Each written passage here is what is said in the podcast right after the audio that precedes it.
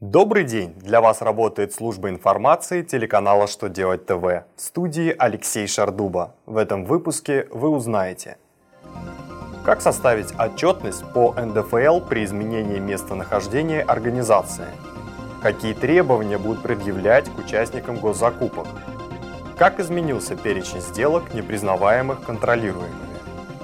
Итак, о самом главном по порядку.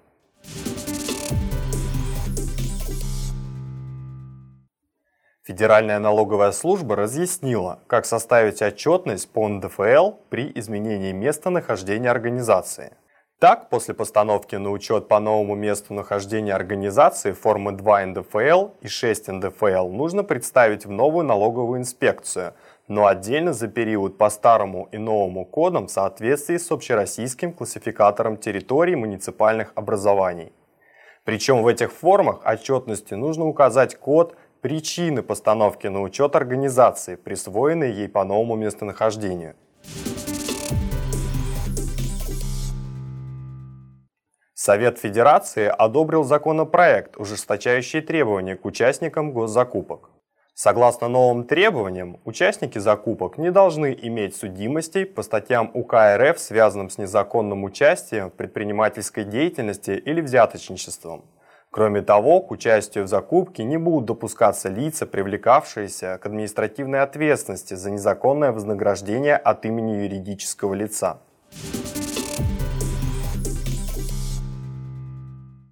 Федеральная налоговая служба проинформировала, что с 1 января 2017 года расширен список сделок, которые не будут признаваться контролируемыми частности, теперь компании не должны уведомлять налоговые органы о сделках по предоставлению поручительства между российскими организациями, которые не являются банками.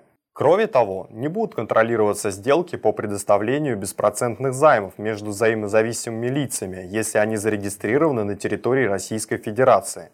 Налоговая служба теперь не сможет контролировать в подобных сделках цены для целей налогообложения.